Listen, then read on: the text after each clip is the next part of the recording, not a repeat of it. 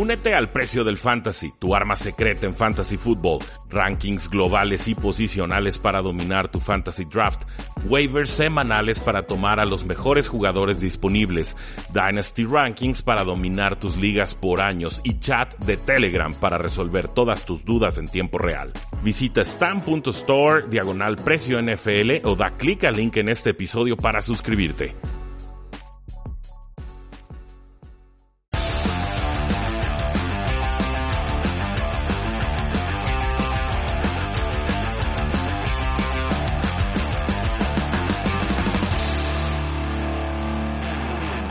Saludos a todos y bienvenidos a un programa más de Tres y Fuera, donde la NFL no termina y nosotros tampoco. Mi nombre es Rudy Jacinto, me encuentran en Twitter como arroba NFL y esta semana creo que les dimos muy buenos picks. Creo que mucho de lo que recomendamos el sábado se cobró y se cobró bien. Yo iba parejeando, iba subiéndole ahí, hice más apuestas de las que dije en, el programa de radio, normalmente recomendamos tres o cuatro. Y dije, bueno, ¿por qué no? Seahawks, vamos apostándolos con tres puntos y medio en contra. Luego vi la de los Osos contra los Rams y dije, hmm, Rams a domicilio. Sí, vamos dándole seis puntos y medio a los Osos. Y desgraciadamente Nick Foles se olvidó cómo se llamaba la pelota y cuando se acordaba ya lo golpeaba Aaron Donald. En fin, no fue mi mejor semana apostadora, salí tablas, pero espero que ustedes sí hayan cobrado y muy bien con nuestros amigos de instabet.com. Ya lo saben, entran, se registran, usan el código 3 y fuera con el número, todo junto, y con eso ya tienen sus 500 pesos depositados y abonados para que puedan apostar en lo que ustedes gusten y manden. Me han preguntado mucho, soy Rudy, ¿cómo ayudo al proyecto? Ya los sigo, ya los escucho. Es muy sencillo. Instabet.com, usan el código 3 y fuera y con eso nosotros le demostramos a Instabet que les estamos mandando a gente y que por supuesto estamos ampliando ahí la baraja de apostadores con los cuales queremos ganar cada una de las semanas.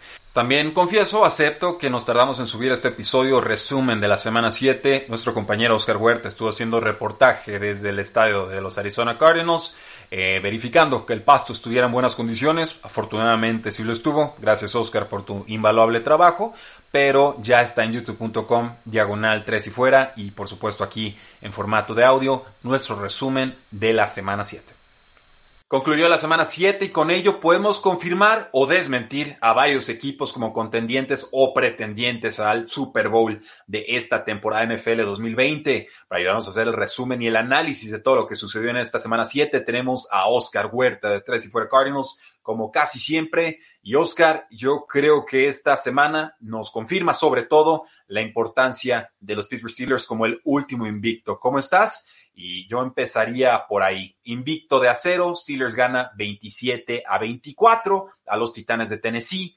También tuvimos un tropiezo en Thursday Night Football. Gigantes pierde 21 a 22 contra las Águilas de Filadelfia. Tropiezo, por supuesto, por esta jugada larga, el acarreo del de Genial. Sí, fantástica hasta que se tropezó ahí con la hormiga tacleadora en la yarda 20 rival. Y por supuesto, si anotas, pierdes. Lions gana 23 a 22 a los Atlanta Falcons porque a Todd Gurley se le ocurrió anotar un touchdown tardío. En vez de echarse al suelo, creo que la inercia de la jugada le gana y finalmente termina pagando el precio. Y bueno, empezando con Steelers, la verdad es que jugaron un gran, gran partido. Creo que Ben Roethlisberger ya está haciendo un poquito más el Ben Roethlisberger al que estamos acostumbrados, y sobre todo contra Titans, que un gran equipo que se rehúsa a darse por vencido. Por ahí al final tuvieron una gran oportunidad para empatar el partido y otra vez Steven Goskowski los deja abajo. Falló. Ahora, eh, ojo, eh, Titans no hizo nada en la primera mitad, sí. Steelers no hizo nada en la segunda. Exactamente, fue, fue, un partido totalmente de mitades, pero eh, Steelers sale al final arriba y es el único invicto que queda. Daniel Jones se tropieza en una jugada muy, muy chistosa que, que pudo haber significado bastante. Obviamente, eh, este gran, gran partido que nos regalaron en un jueves eh, habla bastante de la, del tipo de división que está viviendo y ahorita y esa división está abierta. La, la realidad es que eh, no están jugando buen fútbol en la este. Y, y creo que eh, se resume prácticamente en esa jugada de Daniel Jones. Y por parte de los Atlanta Falcons, una vez más, creo que eh, es la tercera o cuarta pérdida que tienen con que en algún punto tuvieron 98% de probabilidad de ganar el partido. Absoluto. Y, y, y, para Falcons ya, eh, o sea, por ahí circulan fotos del dueño que ya no se la cree de, de plano. Todd Gurley, hay que saber hasta cuándo no anotar y, y no lo supo hacer. Sí, hay que prohibirle al dueño bajar. O sea, siempre que sí, Bank y baja siempre, eh, le toca pues dejar la cara larga así como chini, ahora dónde me escondo, ¿no? Pero pues baja porque quiere y la, tiene sí. esta franquicia eh, y estos coaches y estos jugadores y demás, pues porque quieren. Entonces tendrá que haber cambios importantes en Falcons. En un duelo cerrado le dieron suficiente espacio a Matthew Stafford y los terminó ejecutando. Eh, regresa la Bakermanía, Browns gana 37 a 34, yo muy crítico en la primera serie ofensiva de Baker Mayfield, 0 de 5, interceptado, en el esfuerzo defensivo del Beckham Jr. sale lastimado, se rompe el ligamento cruzado anterior, el, por ahí el centro JC Treader también se lastima en el esfuerzo defensivo, entonces dije, bueno, si, si, un pase nos está costando dos jugadores, pues el coreback tiene, tiene algo que responder, ¿no? Afortunadamente para el equipo, después tuvo 15 pases consecutivos completados y orquesta una remontada en el último minuto de juego. Ojo con Joe Burrow, su primer partido con más de 400 yardas, pero nuevamente cuatro capturas. Eh, Panteras trata y no alcanza. Santos gana 27 a 24. Iban arriba 14 a 3, pero ya hemos visto que estos Panthers son muy, muy peleoneros. Y a pura patada los Buffalo Bills en el juego más sospechoso de la semana. Muy. El, el over-under estaba como en 9 y medio, llegó a estar hasta en 13. Bills tuvo más de 300 yardas en ofensiva que los Jets de Nueva York y solo ganan por 8. Muy sospechoso ese resultado para los que quieren ser desconfiados con el mundo de Las Vegas. Baker Mayfield nos muestra lo que ha sido su carrera prácticamente en un solo partido resumido. Eh, lamentablemente salen sin su mejor receptor, que, que, quién sabe si era su mejor receptor por ahí, Jarvis Landry eh, tiene mucho que decir al respecto, pero el hecho de no tener a Odell Beckham el resto de la temporada sí, sí afecta a tu equipo y Baker Mayfield, como dices tú, eh, su mejor y, su peor. No, no puedes tener un partido así, sobre todo contra eh, un equipo que a lo mejor te va a pelear un poquito más. Los Cincinnati Bengals, recordemos que fueron el primer pick del draft pasado, entonces no necesariamente son un gran, gran equipo. Ya está empezando a dar muchísimo más pelea, pero sobre todo, como lo marca tu récord, que va 5-2 y quieres de verdad estar compitiendo en una división donde los otros dos equipos son muy, muy fuertes, eh, no puedes tener un partido así de bipolar. Así de sencillo. Así tal cual. Tal cual, tal cual. Eh, las Panteras, eh, como dices tú, se rehusan a perder. Creo que Matt Rule está haciendo un muy, muy buen trabajo, que a pesar de, no tener a su mejor jugador todavía, eh, está dando muchísima pelea contra un equipo que se supone que iba a dominar la división. Y la realidad es que se la está viendo duras, no solo por Tampa Bay, pero en realidad contra equipos como Panteras. Eh, la defensa de Panteras está jugando, la verdad, bastante bien. Por ahí tuvieron eh, muy buenos picks en el draft. Saludos a Jeremy Chin, quien la verdad está jugando muy, muy bien. Y, y Antonio Ramos de Panthers México, que nos sí. acompañó durante el draft y que obviamente se sí, la estaba claro. Eh, Pero, y los, adelante. sí, y los Bills, la verdad es que, eh, como dices tú, un partido muy, muy sospechoso. Eh, vamos a hablar un poquito más de eso en otro video, pero eh, nos están dando muchas, muchas dudas. Sé que eh, los primeros partidos arrollaron, en realidad. La defensa era causa de duda, pero en este partido fue la ofensiva. La ofensiva, la realidad es que no concretaba, no terminaba y, es difícil ganar a puras patadas, sobre todo contra el, el equipo que se considera que se va a ir 0-16 eh, el resto de la temporada por aquello de Trevor Lawrence no puedes jugar así. Tienes estos partidos, a pesar de que son divisionales, tienes que dominarlos si es que en realidad quieres verte como el contendiente que se supone que vas a ser. Sí, o sea, aunque sea equipo malo, tiene, la forma en la que le ganas, sí, la importa. forma en la que sufres, dice, dice bastante sobre el nivel que tiene actualmente el equipo. Yo, he mantenido que tengo mis dudas con los Buffalo Bills. Lo único que han hecho estas últimas dos, tres semanas es, es confirmarlo, ¿no? Y lo siento por la afición de Bills, simplemente, pues, a ojo de buen cubero, habían cosas que no me terminaban de cuadrar. Y, y si ahora es la ofensiva la que no carbura, entonces, pues, me empiezo a preocupar sí. Eh, un poco más. Seguimos con otros tres juegos, Oscar. Golpe bajo, golpe sucio. Cowboys pierde 3 a 25 contra Washington. Muy predecible el guion de juego. Línea defensiva de Washington hace pedazos a una línea de suplentes ofensiva de los vaqueros de Dallas. Iban abajo 22 a 3. Por ahí Kelly trataba de sacar adelante el equipo. Le lanzan un pase, le rebota en las manos, interceptado. Se acabó toda esperanza. Pero Andy Dalton fue noqueado en este partido con un golpe muy desleal del linebacker John Bostic, un ex rival de la FC Norte. Yo creo que le jugó con mala leche, el golpe más sucio que he visto en años, y tuvo que entrar el novato Ben DiNucci a hacer eh, prácticamente nada. Dos de tres pasos mm. completados para 39 yardas, muchas de ellas con Amari Cooper. Devante Adams, eh, ya usé este título este año, lo voy a volver a usar. O sea, Devante Adams hace absolutamente todo, casi 200 yardas, todo lo que produjo eh, Green Bay en la ofensiva fue con él. Jamal Williams fue el segundo receptor más importante, siendo running back, y tuvo menos de 40 yardas. Entonces, Devante Adams sano, igual a Green Bay Packers, contendiente. Contra los Texans, pierden 20 a 35. Y remando parejo, Buccaneers gana 45 a 20 contra Raiders. Tardaron en operar, pero cuando lo hicieron, cuidado. Tampa Bay, cuando está balanceado en ofensiva y en defensiva, para mí en estos momentos el equipo más peligroso en toda la NFL. Eh, bueno, empezando con los Cowboys, eh, creo que es difícil triunfar de cierta manera cuando te encuentras en situaciones con tu tercer coreback que es novato y en realidad nomás lanza tres pases. Eh, Ezekiel Elliott, como muchos corredores, siendo totalmente sinceros, no es suficiente para llevar un equipo. Lo hemos visto con gigantes, con Saquon Barkley, y, y, por más buen corredor que seas, nunca vas a ser suficiente para llevar a toda una ofensiva. Simplemente la posición no te da la importancia o el poder para, para poder hacerlo.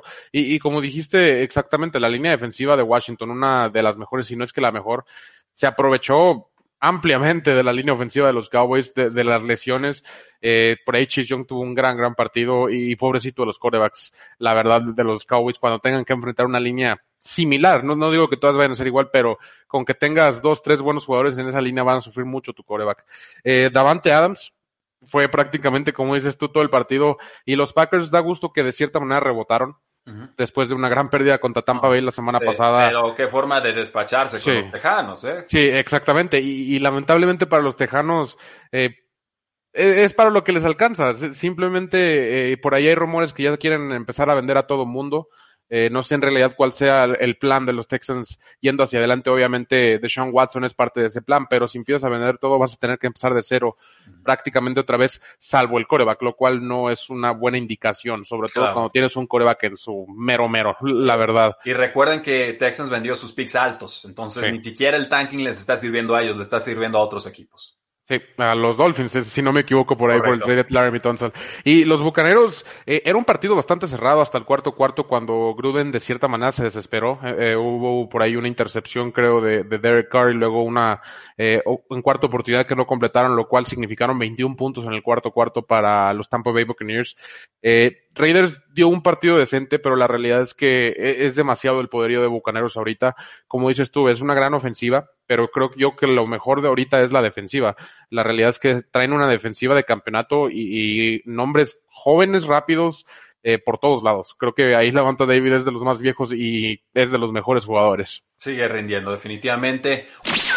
Otros tres juegos, Oscar, la sonrisa de Garópolo regresa contra Boston, regresa a Nueva Inglaterra, regresa contra los Patriotas de Nueva Inglaterra. Los Niners ganan por paliza 33 a 6, unos Patriotas inoperantes desde aquel problema de dos semanas de COVID-19. Perdieron ritmo, entrenaban por Zoom y obviamente algo no está funcionando en este equipo. Si no pueden correr el balón, no funciona el resto del ataque, pero ahora el problema es que hasta la defensa colapsó en este partido. Control total, Chiefs gana 43 a 16, unos Broncos de Denver que ni metieron las manos en este partido. La sorpresa es que lo hicieron con muy poca participación de Patrick Mahomes, uh -huh. 15 de 23 pases completados, 200 yardas y un touchdown. Todos los demás se encargaron de sacar adelante el partido. Y Justin Herbert, novato del año. Ganan Chargers 39 a 29 contra Jacksonville Jaguars. Y creo que las exhibiciones que nos está dando eh, Justin Herbert son muy superiores a lo que mostró en Oregon pero también eh, ligeramente superiores a lo sí. que nos está mostrando Joe Burrow con Cincinnati.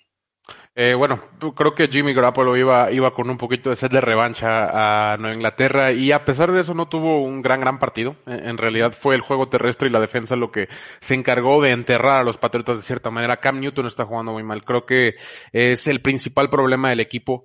Eh, ya revisando un poquito más los partidos, sí son pases muy, muy malos. Sé que no hay grandes receptores ahí, pero en muchas ocasiones no fue culpa de los receptores. Uh -huh. Y la realidad es que los Patriotas sí necesitan hacer algo urgentemente. Por ahí lo sentaron y tuvo que jugar George Stidham al final, lo cual no sé qué también hable del futuro de la organización, por lo menos esta temporada. Claro. Eh, los Chiefs eh, da un poquito de miedo que no tengan que ganar con Patrick Mahomes. No, eh, sí, o sea, es que, es que bueno, tiempo es fuera. Verdad, sí. Este era el objetivo cuando tomaron a Clyde sí. en primera ronda. Levan Bell entró y tuvo buena participación, seis yardas por acarreo. Entonces, sí. sí, o sea, ahora sí, los Chiefs te van a hacer lo que quieran. Sí, o sea, o le llegas al mariscal de campo o te. No, no hay forma, es que no le puedes poner doble marcaje a, a dos corredores y a los dos receptores abiertos y a la ala cerrada. O sea, te tienes que morir de algo y Le'Veon Bell frío, en realidad, no, no tuvo gran, gran participación, pero definitivamente eh, se vio lo cómodo que se sentía, uh -huh. se vio la fluidez con la que podía jugar con esa ofensiva, porque no, eh, de entrada tienes una mejor línea ofensiva y no depende el equipo totalmente de ti. Entonces, creo que eso le libera un poquito más a Bell y eso le beneficia bastante. Me va a dar mucha, mucha intriga yendo hacia adelante cuando ya esté al 100% con el equipo, con el playbook, con todo, cómo va a operar esa ofensiva. Eh, y Justin Herbert nos sigue dando grandes, grandes partidos. Eh, la comparación con Joe Burrow directamente, creo que lo único válido para Joe Burrow es que Justin Herbert sí tiene bastante mejor equipo, e, es la realidad, pero es parte de la NFL y es parte de, poder hacer lo que, lo que puedas con lo que tienes y Justin Herbert está haciendo muchísimo más de lo que todos esperábamos. Vaya que sí. Pasamos al Sunday Night Football, Harakiriception. Y no es nada mm. más Harakiri, sino un Harakiri tras otro Harakiri, tras otro Harakiri. Los Seahawks se la pasaron clavándose el puñal directo al corazón y pierden de forma sorprendente 30 y, ¿qué fue? 37 a 34 en tiempo extra.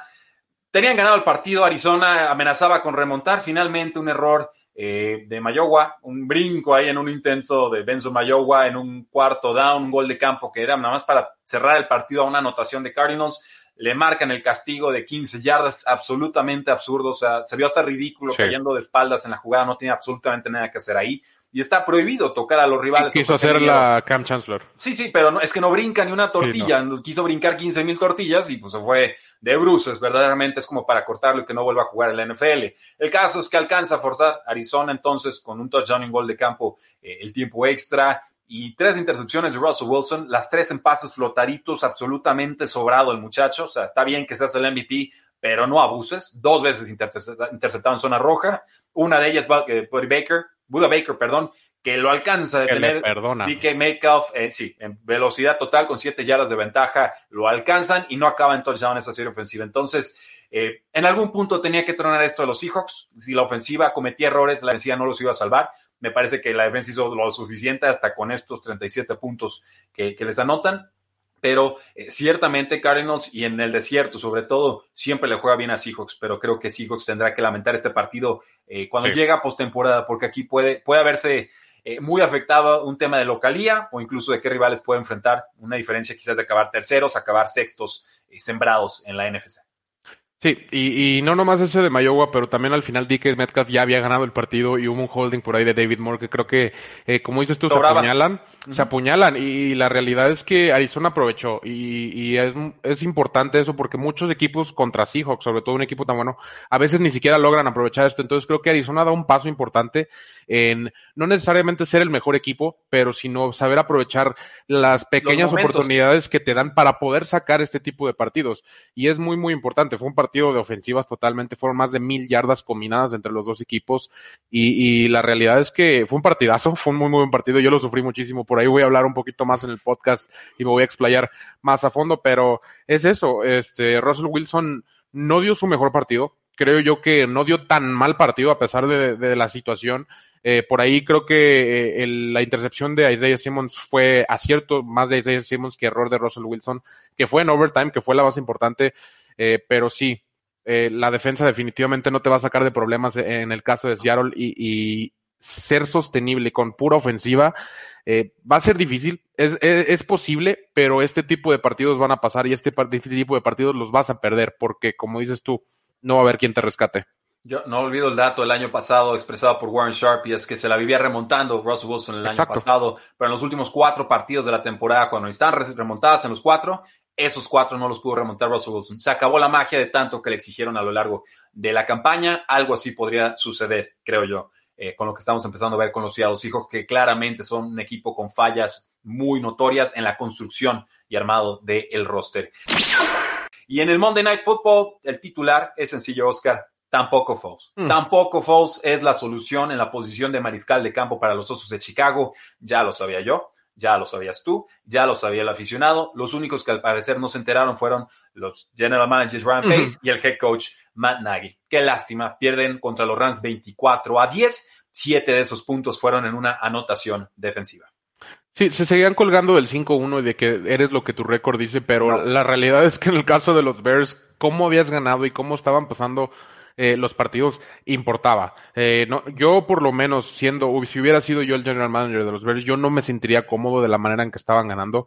Eh, sí, 5-1 es de festejar y todo lo que quieras, pero en cuanto te enfrentaras a un equipo con, con un roster completo, con un roster que no te va a dejar dar esas remontadas como los Atlanta Falcons, que no te va a regalar balones como muchos otros equipos, considerando que tienes una buena defensa, te iban a exponer y es justamente lo que hicieron los Rams, los, expusieron y la realidad es que no hay muchas soluciones yendo hacia adelante porque ya te estás quemando prácticamente todos tus cartuchos siendo los Chicago Bears. Sí, yo proponía que le hablaran a Ryan Fitzpatrick, no sé ni siquiera si mm. tienen el espacio salarial para eso. Necesitan hacer un cambio, o sea, necesitan alguna inyección y creo que también pecó de deshonesto eh, Matt Nagy en este partido, porque si sentaron a Mitchell Trubisky por jugar mal, ¿Qué demonios eh, hace jugando Nick Foles? ¿Cuándo lo van a sentar? Este? ¿Cuándo lo van a sentar? Exacto. Por lo menos Mitchell Trubisky te ofrece la amenaza terrestre y creo que le pudo haber corrido eh, a la línea defensiva. O sea, si te están deteniendo en toda la zona de golpeo, pues corre hacia las bandas, intenta hacer algo, porque tampoco la solución es David Montgomery, ¿eh? O sea, no, para eh, nada. Corre, corre más lento que Jason Witten en sus últimas. Es, verdaderamente nunca he estado a favor de él como talento y este año me lo está confirmando. Entonces, sí, los, los osos de Chicago tienen que ser muy honestos, tienen que verse en el espejo. Ya dijo el head coach Matt Nagy, si creen que el problema es mi play calling, yo con todo gusto lo entrego, dejo que alguien más mande las jugadas, pero no estamos en esa posición ahorita con, con la franquicia. O sea, esta no es la evaluación. Y, creo que no ese es el problema. Yo creo que sí es parte del problema, pero no creo que ahorita en roster con coaches tengan alguien que mande mejores eh, jugadas que, que. Entonces, sí creo que es parte del problema. No es el principal. sabe que está tan limitado en la posición de mariscal de campo que manda jugadas muy conservadoras. Y cuando intenta el pase profundo, Nick Foles lo manda al camarógrafo. O sea, ahí tenían el touchdown para acercarse en los últimos minutos eh, y lo manda hacia, o sea, muy esquinado en lugar de mandarlo recto, ¿no? Que, asegurarse que cayera la pelota dentro del campo. Y Darnell Mooney pudo haber atrapado uno de esos tres o cuatro bombazos que le mandaron. Entonces, tristemente, mucha gente todavía tiene la idea de que Nick Foles es mariscal de campo franquicia no lo es. Juega bien 15% de sus juegos, el otro 85%. ojalá jugara contra Tom Brady todos los partidos. O sea, no por enracharse en tres partidos va a ser una, una gran carrera. Yo le reconozco que luchara y que sea buen relevista. Como titular ya, ya tenemos muy claro que Nick Foles no, no, es, no está ni se le espera y no es por lesiones, es porque simplemente es un mariscal de campo de nivel reemplazo y esa es, esa es la realidad. Ha tenido un año y tres partidos de postemporada buenos, uno con Águilas de Filadelfia, los otros eh, con, ¿con quién fue? Con, también con Águilas regresando. Tuvo, tuvo, un ratito con Jacksonville que la verdad no, no, no pasó nada. Tres cuartos de partido y, y párenle de contar. Entonces, esto es lo que buscó Osos de Chicago en la agencia libre. Tristemente pagó mucho por, por muy poco o casi nada. Yo, yo si fuera Nagy, así que para terminar este video, eh, Trubisky, luego el segunda mitad false. y, igual y funciona, nunca sabes. Los ponemos a los dos en el campo y a ver qué sucede. algo así. No, no sé, no sé cuál sea la solución. La realidad es que desenmascararon a este equipo los Osos de Chicago y es una lástima por Allen Robinson, que es un formidable talento, y por la defensiva que una vez más demuestra que es de calibre de campeonato, pero que sin ayuda ofensiva no van a poder hacer absolutamente nada en esta campaña. Queda temporada para arreglarlo, pero yo no encuentro soluciones para este roster de los Osos de Chicago. Y sí, así concluyó nuestra participación del compañero Oscar Huerta de Tres y Fuera Cardinals. No olviden seguirlo en su podcast. Es bueno, está enterado y se está relacionando cada vez más con gente del medio. Me da mucho gusto por él. Eh, agregar unos puntos sobre lo que ha sucedido con los Osos de Chicago. O sea, van con récord de 5 y 2, correcto, después de 7 partidos. Eh, pero en ofensiva han sido en la número 27 en puntos por partido. Están anotando 19 puntos, eh, casi 20, 19.7. También son el número 30 en yardas por jugada con 4.8, es bajísimo. Número 30 en yardas por acarreo, 3.8. Número 29 en yardas por pase, 5.6. Número 30 en conversiones de tercer down con 35.1. Y número 29 en eficiencia de zona roja con 47 .6. Entonces, por aire poco, por tierra poco. Esto obviamente nos obliga a tener terceros y largos. Ahí también somos de los peores convirtiendo. Y si por alguna casualidad llegamos a zona roja, pues ¿qué creen? Ahí también estamos sufriendo. Entonces, no es con Nick Foles. Creo que tampoco va a ser con Mecho Trubisky. Y no sé qué pueden hacer los osos para corregirlo este año. Con ese punto sí quise ser muy insistente y muy claro. Porque finalmente... Eh, pues van a tener un cierre de campaña difícil los Osos de Chicago, por más que el récord en estos momentos los esté favoreciendo. Hay que monitorear sobre todo eh, la conmoción de Allen Robinson está en protocolo de conmoción, lo vimos salir golpeado en este partido y podría quizás jugar Anthony Miller o Donnell Mooney en su lugar, pero sería una de las bajas más sensibles de aquí en adelante porque eh, Allen Robinson, ustedes lo saben, es, un jugador al que yo he admirado desde su primer año de novato, lo he tenido en mis ligas de dinastía, o sea, un jugador al que yo he defendido en las buenas, en las malas y en las peores. Pasemos a las lesiones de la semana 8. No solamente Allen Robinson salió lastimado, Beckham Jr., ligamento cruzado anterior, fuera el resto de la campaña con Cleveland. Sus reemplazos serían Jarvis Landry, Richard Higgins y Taiwan. Uh, Taylor, disculpen. Richard Higgins, un jugador muy interesante, muy importante en el sentido de que eh, ha sido calificado de forma extraña. O sea, su talento se presta para pensar que si estudias la cinta de juego, es un jugador que debería ser de impacto en la NFL.